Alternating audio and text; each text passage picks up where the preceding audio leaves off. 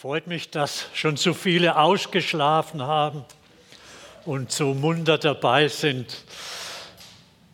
Wir wollen heute weitermachen mit der Predigtreihe aus dem Titusbrief, den Paulus an seinen Mitarbeiter, an seinen jungen Mitarbeiter Titus geschrieben hat. Er ist eigentlich sehr kurz, hat nur wenige Kapitel aber er ist sehr wichtig auch für uns persönlich. Die Predigtreihe, die jetzt schon einige Wochen geht, steht unter dem Gesamtthema die Gemeinde Jesu. Vor drei Wochen hat Timo Sieveking damit angefangen, hat sozusagen den Start gemacht mit dem Thema Gemeindeleitung und Gemeindeleiter. Ganz wichtiges Thema, Gemeindeleitung, Gemeindeleiter.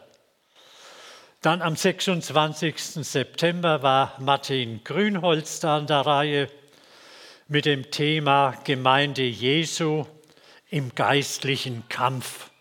Gemeinde Jesu im geistlichen Kampf. Und am vergangenen Sonntag, dem 3. Oktober, David Grau mit dem Thema Gemeinde als Vorbild, Gemeinde Jesu als Vorbild.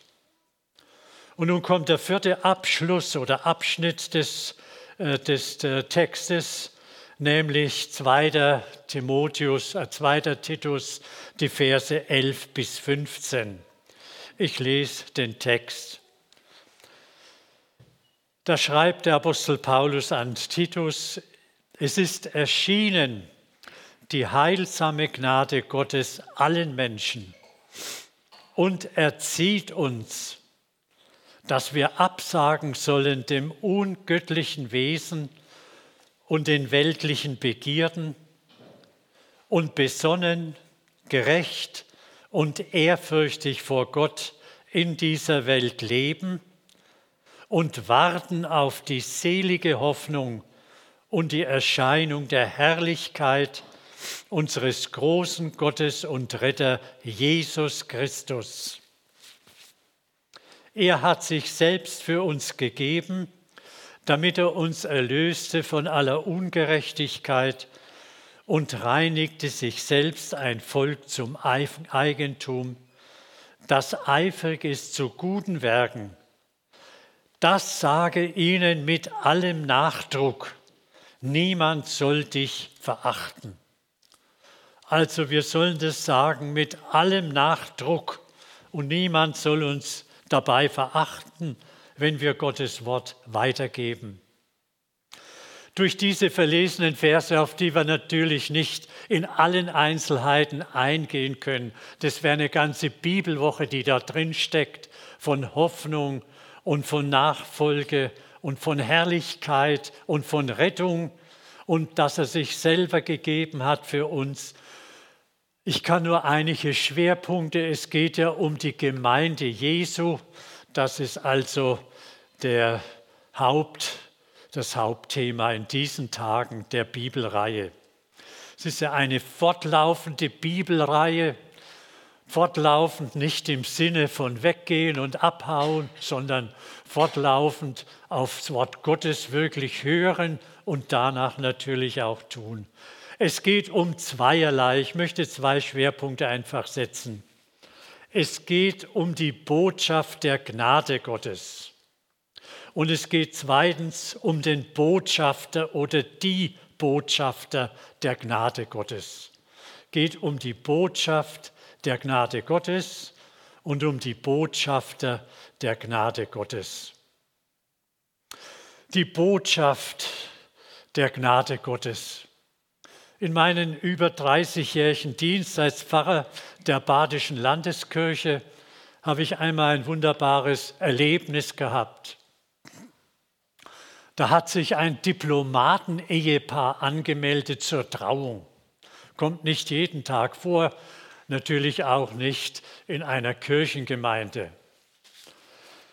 Die wollten wenige Tage später ausreisen zu ihrem Dienst in den Iran und dort an der deutschen Botschaft in Teheran ihren Dienst antreten. Und es war natürlich sehr, sehr interessant, denn sowas erlebt man auch als Pfarrer nicht jeden Tag und bei jeder Trauung etwas ganz Besonderes.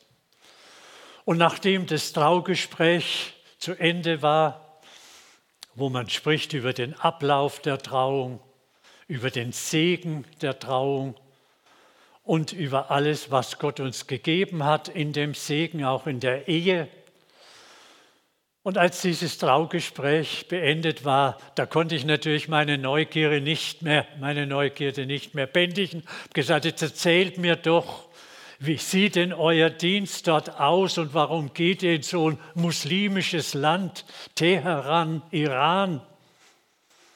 Und dann war es interessant, was sie sagten.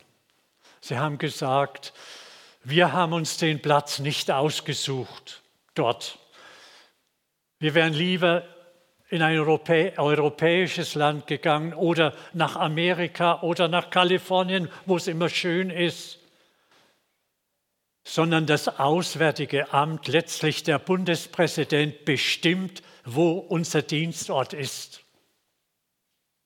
Und dort haben wir die Aufgabe, die Interessen der Bundesrepublik Deutschland zu vertreten und nicht die eigenen Interessen. Die müssen wir hinten anstellen. Es geht nur darum, für den, der uns sendet, nämlich für die Bundesrepublik Deutschland, unseren Dienst dort zu machen. Das ist unsere Aufgabe als Diplomaten an der deutschen Botschaft. Ja, das Auswärtige Amt bestimmt es wohin. Die Interessen haben sie dort zu vertreten, nicht die eigenen. Bei allem Dienst, sagten sie aber auch, stünden sie unter dem persönlichen Schutz, unter der Immunität des Sendungslandes und des Gastlandes. Also diese Dinge habe ich mir gemerkt und habe gedacht, als der David mir gemeldet hat, das Thema und den Text, die Gemeinde Jesu Botschafter der Gnade Gottes, da hat es gezündet. Da habe ich gedacht, ja, es ist ja eigentlich gut zu vergleichen. Der Botschafter im weltlichen Dienst und der Botschafter im geistlichen oder kirchlichen oder gemeindlichen Dienst. Gibt ja da viele Zusammenhänge.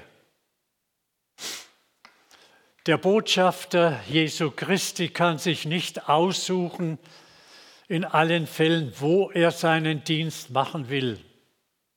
Er hat einen obersten Dienstherrn. Das ist nicht der Bundespräsident, das ist Jesus Christus. Das ist der allmächtige Gott, der uns die Platzanweisung gibt. Und wir haben dort nicht unsere eigenen Interessen zu vertreten, sondern die Interessen unseres Herrn, der uns sendet. Und bei allem wissen wir uns unter seinem allmächtigen Schutz. Dass wir sagen können, auch wenn es anders geht, als wir uns das wünschen, komme ich um, dann komme ich um. Hauptsache, ich bin und bleibe sein Eigentum. Gemeinde als Botschafter Gottes in dieser Welt. Wir sind Botschafter an Christi Stadt, sagt der Apostel Paulus, 2. Korinther 5. Wir sind Botschafter an Christi Stadt. Er gibt uns die Anweisung, wo wir unseren Dienst zu machen haben. Es kann in der Ehe sein, es muss nicht im Iran sein, und nicht irgendwo in Europa. Das kann ganz schlicht und einfach in unserer Ehe sein, wenn die Kinder heranwachsen.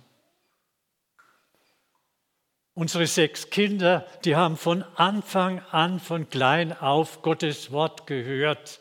Man hat es ihnen lieb zu machen versucht. Das ist unsere Aufgabe als Botschafter Jesu Christi. Oder als Botschafter in der Familie. Verwandtschaft. Nicht egal, was wir da alles reden und machen und tun, Botschafter sein, das muss im Hintergrund liegen. Ich habe einen Auftrag, ich soll Gottes Wort botschaften. Oder in der Nachbarschaft. Wie sieht es da aus oft? Sind wir da bereit, Botschafter zu sein? Im Beruf oder in der Freundschaft Botschafter der Gnade Gottes. Jesus Christus hat uns die herrlichste und die größte Botschaft anvertraut, die es überhaupt gibt. Es ist erschienen der Sohn Gottes, die Gnade Gottes. Paulus bezeichnet hier indirekt mit Gnade Jesus Christus. Es ist erschienen, es ist sichtbar für alle geworden, die Herrlichkeit, die Gnade Gottes. Überlegen Sie mal, der dreimal heilige, unsichtbare Gott macht sich sichtbar, wird in seinem Sohn Jesus Christus sichtbar, hörbar, betastbar vernehmbar. Großer Gott heißt in einem Lied, du hast dich klein gemacht. Das größte Wunder unserer Geschichte und unseres Lebens, der dreimal heilige Gott. Jesus sagt selber, wer mich sieht, der sieht den Vater. Klarer kann man es nicht sagen. Wer mich sieht, der sieht den Vater. Und die Jünger haben gesagt, wir sahen seine Herrlichkeit, eine Herrlichkeit als des eingeborenen Sohnes vom Vater voller Gnade und Wahrheit. Jesus Christus ist nicht irgendein Religionsstifter oder irgendein Sektengründer oder irgendein Guru die sind alle als Überraschung in die Welt gekommen. Kein Mensch hat vorher eine Ahnung gehabt, dass mal so ein Kerle auftreten wird. Entschuldigung. Bei Jesus ist es ganz anders gewesen. Jesus wurde angekündigt. Jahrhunderte vorher, stellen Sie sich das vor, Jahrhunderte vorher angekündigt. Der Prophet Jesaja der lebte etwa um 750 vor Christus, also 750 Jahre bevor Jesus geboren wurde. Der hat gesagt, eine Jungfrau wird schwanger und einen Sohn gebären, der soll Immanuel, Gott mit uns heißen. Stellen Sie sich das vor. Eine Jungfrau wird schwanger werden und einen Sohn gebären und der soll Immanuel Gott mit uns heißen. In Kapitel 53 des Jesaja-Buches hat Jesaja fast in, Einzel, in Einzelheiten dargestellt die Folterung, die Schläge, den Tod Jesu Christi, als er gestraft und gemartert wurde, ist er, tat er seinen Mund nicht auf, wie ein Lamm, das zur Schlachtbank geführt wird. Und schließlich der Prophet Micha 6, Prophet Micha 680 Jahre vor Christi Geburt, der gibt sogar den Geburtsort an. Du Bethlehem, die du klein bist unter den Städten in Juda, aus dir soll mir der kommen, der in Israel Herr ist, dessen Aufgang von Anfang an gewesen ist. Stellen Sie sich das mal vor, 680 Jahre vor Christi Geburt gibt der Prophet die genaue Stelle, den genauen Geburtsort an. Da kann man ja nicht von Zufall reden. Da kann man nur sagen, es ist erschienen die Gnade Gottes. Es ist der Sohn Gottes, des lebendigen Gottes, der sich sichtbar gemacht hat in seinem Sohn Jesus Christus, der Heiland der Welt. Die Jünger sagen dann später, wir sahen seine Herrlichkeit, eine Herrlichkeit als des eingeborenen Sohnes vom Vater. Gemeinde Jesu, ich bleibe einfach bei dem Text und bei dem Thema, das mir gegeben ist, Gemeinde Jesu als Botschafter der Gnade Gottes. Nicht nur die Menschwerdung Gottes ist in seinem Wort bezeugt, die, dass Jesus geboren wird, sondern auch seine Kreuzigung und Auferstehung, seine Wiederkunft. Davon schreibt hier der Titus der Reihe nach die Erscheinung der Herrlichkeit und von der seligen Hoffnung, die uns Gott geschenkt hat in ihm. Paulus sagt zu Titus, diese Botschaft sage weiter und bezeuge. Diese Botschaft gilt allen Menschen, aller Zeiten, jeden Alters. Diese Botschaft der Gnade in Jesus Christus gilt auch uns ganz persönlich. Und unsere Ewigkeit hängt davon ab, ich sage das ganz deutlich, Unsere Ewigkeit hängt davon ab, ob wir Gottes Gnade annehmen oder ablehnen. Beides können wir machen. Wir haben die Freiheit, können Gottes Gnade annehmen und sagen, Herr, ich danke dir, dass du so gnädig bist mit mir, dass du so eine Gnade über mein Leben gelegt hast. Aber wir können auch sagen, brauche keine Gnade. Ich komme selber durchs Leben, kann mir selber helfen. Ich bin selber in der Lage, mein Leben zu steuern. Der Schreiber des Briefes an die, weg ist es, an die Hebräer, ja, bin ich hier bei den Hebräern. Der Schreiber des Hebräerbriefes, der sagt einmal ganz eindrücklich, heute, wenn ihr seine Stimme hört, dann verstockt euer Herz nicht. Heute am Sonntag, den 10. Oktober, wo ihr seine Stimme hört, verstockt euer Herz nicht. Wir werden einmal gefragt werden, was wir mit der Stimme Gottes gemacht haben, die wir gehört haben. Eindringlich für uns selber persönlich. Keiner von uns weiß, was morgen sein wird. Ob wir morgen noch in der Lage sind, die Stimme Gottes zu hören. Jedenfalls auf dieser Erde ob wir geistig noch in der Lage sind. Ich habe in meinem Dienst mit vielen alten, gebrechlichen Menschen zu tun gehabt, die gar nicht wussten, was sie redeten, die mal früher intelligent waren, mitreden konnten, aber die im Alter gar nicht mehr in der Lage waren, wie sie heißen eigentlich, was sie machen ein älterer Bruder, als ich damals in Langensteinbach meinen Dienst gemacht habe, der Kirchengemeinde, der sagte, geh doch mal mit zu meiner Frau. Da ist irgendwas passiert. Sie haben gesagt, wir sollen kommen. Ja, was war passiert?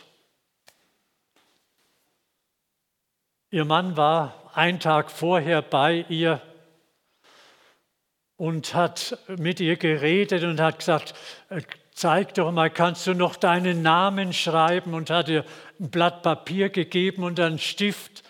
Schreib doch mal deinen Namen da drauf auf das Papier. Sie hat rumgekritzelt. Also sie konnte ihren Namen nicht mehr schreiben.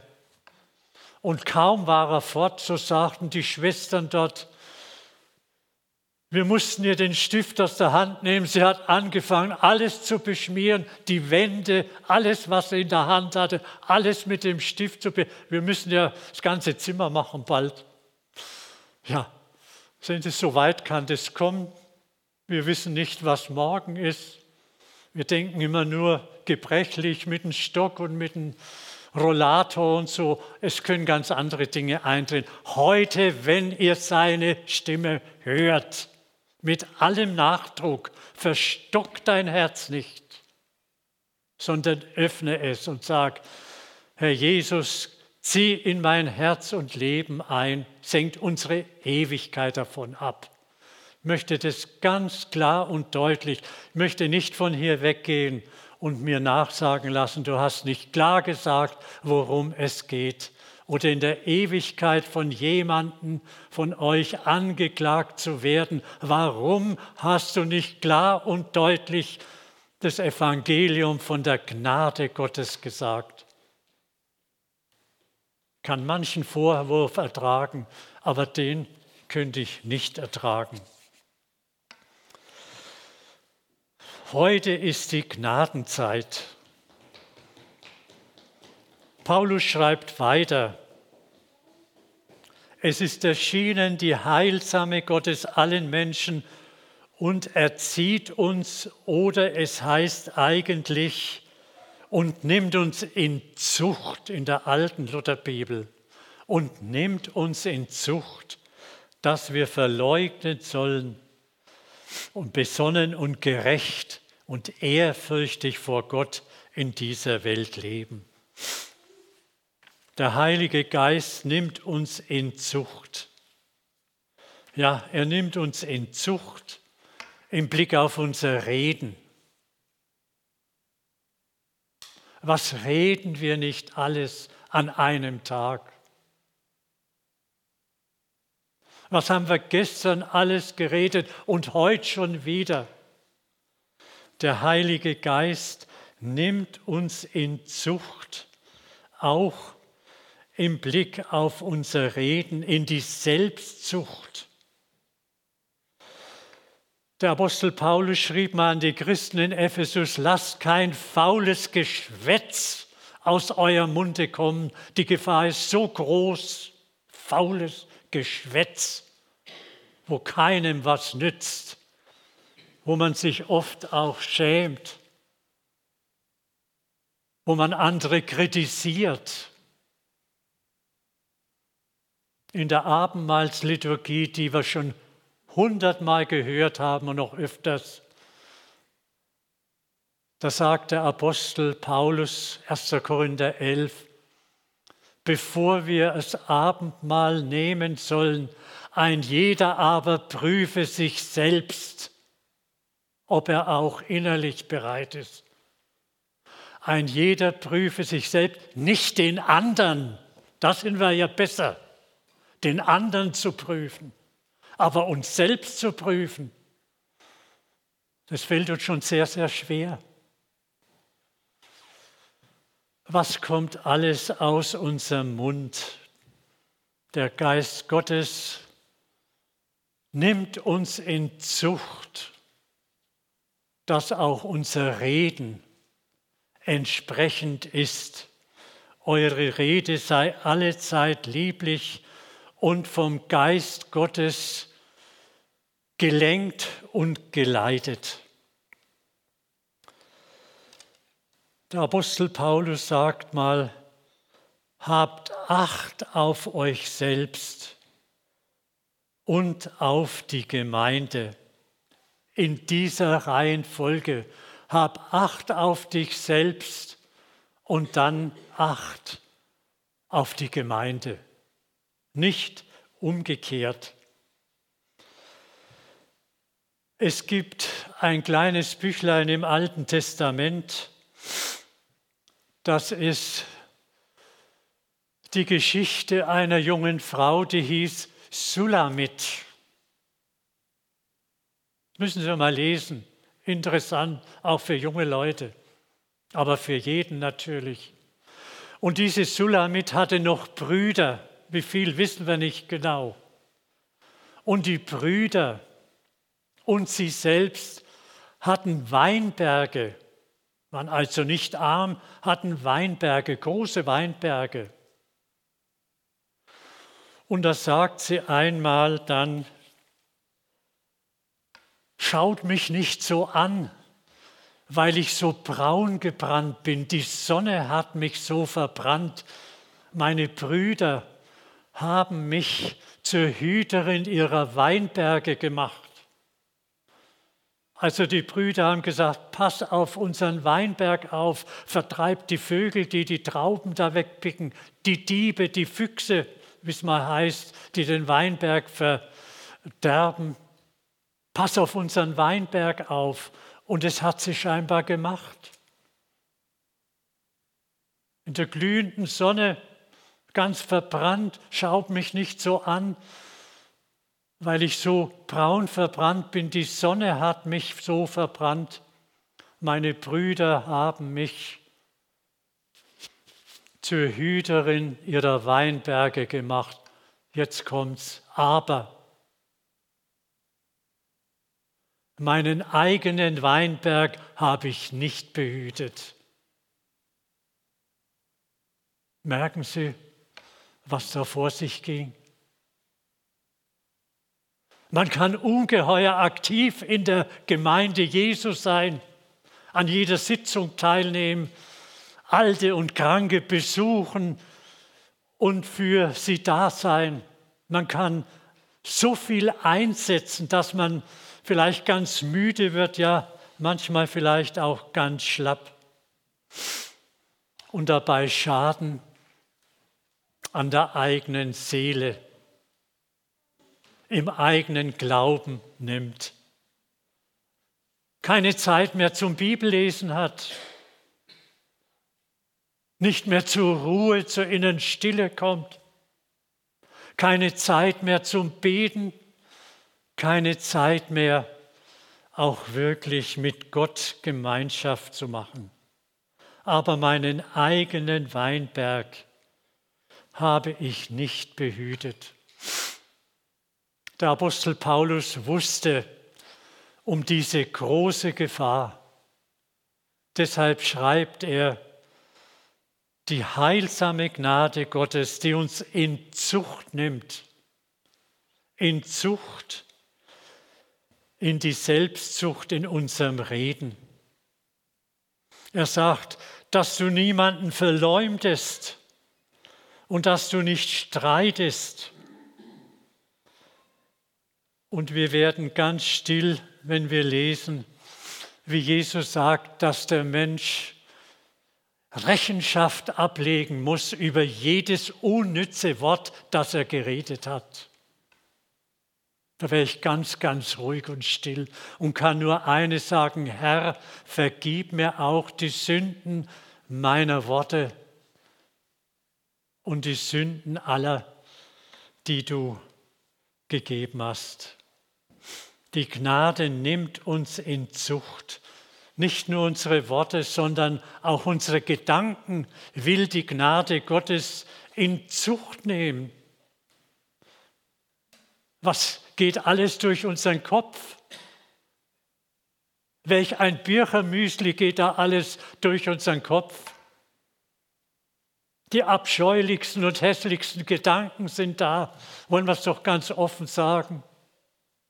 Und es gibt ja nichts an Sünde und an Schuld, das wir nicht in Gedanken schon hundertmal begangen haben. Aus dem Herzen, sagt Jesus Christus, kommen arge Gedanken. Jetzt hört euch an, was alles. Mord, Ehebruch, Unzucht, Diebstahl, falsches Zeugnis, Lästerung, alles aus unserem Herzen, aus unseren Gedanken. Jesus sieht uns und er weiß, was in unseren Gedanken ist. Aber die Gnade Gottes nimmt uns in Zucht. weil es eine heilsame Gnade ist, eine heilsame Gnade in Zucht, dass wir das göttliche Wesen und die weltlichen Begierden und das ungöttliche Wesen und die frommen weltlichen Lüste ablegen und die heilsame Gnade annehmen, die uns reinigt. Die heilsame Gnade, die uns reinigt. Unsere Gedanken, unsere Worte, unser Tun. Und wir sagen, Herr, sei mir Sünder gnädig. Und deshalb dürfen wir fröhlich und dankbar bekennen, allein deine Gnade genügt. Allein deine Gnade genügt, die in meiner Schwachheit Stärke mir gibt. Ich gebe dir mein Leben und was mich bewegt, allein deine Gnade genügt. Ich muss mich nicht länger um Liebe bemühen. Ich habe Vertrauen zu dir. Du hast meine Sünde getilgt durch dein Blut und Gnade ist für mich genug. Das Blut Jesu lässt mich gerecht vor dir stehen. Sie hat alle Schuld gesühnt.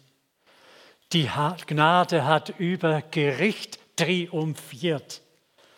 Und nun bin ich frei in dir. Allein deine Gnade genügt. Wenn man auf den Friedhof geht in Rien, wir waren schon öfters mal dort, dann kommt man am Eingang, großes Tor, rechts zuallererst an einem Grab von einem bekannten Evangelisten vorbei, nämlich Jakob Vetter, der damals in Rien lebte und von dort aus in der deutschen Zeltmission einen ganz, ganz gesegneten Dienst in unserem Deutschland und darüber hinaus getan hat.